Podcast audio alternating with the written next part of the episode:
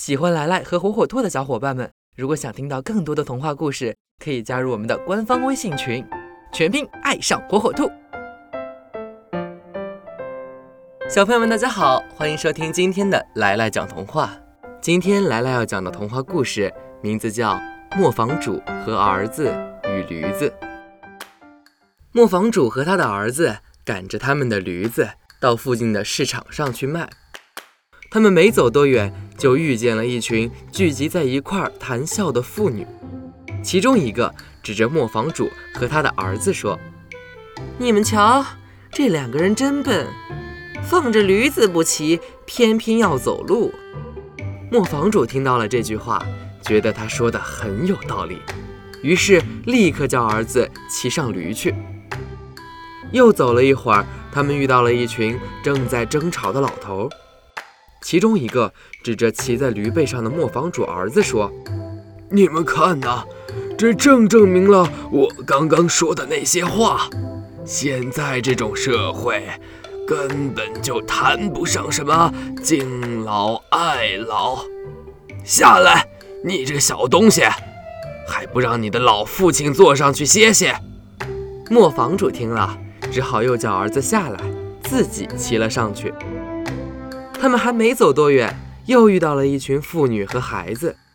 有几个人立刻冲磨坊主大喊：“你这个老头，你怎么可以骑在驴子上，而让那可怜的孩子跑得一点力气都没了呢？”老实的磨坊主立刻又叫他的儿子来坐在他的后边。两个人骑着驴继续往前走着。快到市场的时候，一个市民看到了他们，便问道：“朋友。”请问这驴子是你们自己的吗？磨坊主点了点头。是的。那个市民摇了摇头，说：“你们怎么能这样虐待动物呢？看看这可怜的驴子，都快要被你们给压趴下了。我看呀，你们应该下来，抬着它走还差不多。”磨坊主说：“那就照你的意见试试吧。”于是他和儿子一起跳下驴子，将驴子的腿捆在一起，用一根木棍儿将驴子抬在肩上往前走。经过市场口的桥时，大家看到磨坊主父子的样子，纷纷围过来看看这种有趣的事儿。大家都取笑他们父子俩。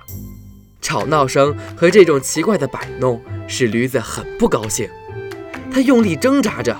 一下子挣断了绳索和棍子，掉到河里去了。磨坊主和儿子又懊恼又羞愧，赶忙从小路逃回了家。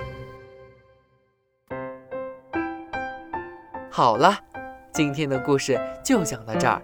喜欢的小朋友要记住，来来在这儿给你讲童话。